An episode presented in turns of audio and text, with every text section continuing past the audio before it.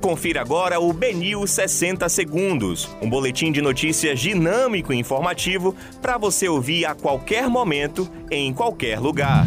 Olá, boa noite. Hoje é sexta-feira, 3 de setembro de 2021. Eu sou Yasmin Barreto e essa é a segunda edição do Benil 60 Segundos.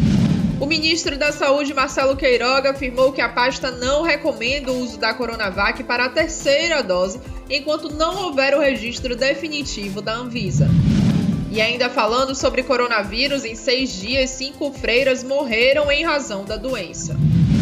O novo recorte da pesquisa Poder Data, divulgada ontem, mostrou que a aprovação ao governo de Jair Bolsonaro caiu quatro pontos desde o levantamento anterior. Mulher acusada de agredir a babá no Imbuí foi ouvida por policiais e deixou o prédio sob escolta. Um homem foi preso acusado de estuprar vizinha de 4 anos após oferecer doce no município de Camaçari. Esses foram os principais destaques da segunda edição do BNews 60 Segundos. Para essas e outras notícias é só acessar o bnews.com.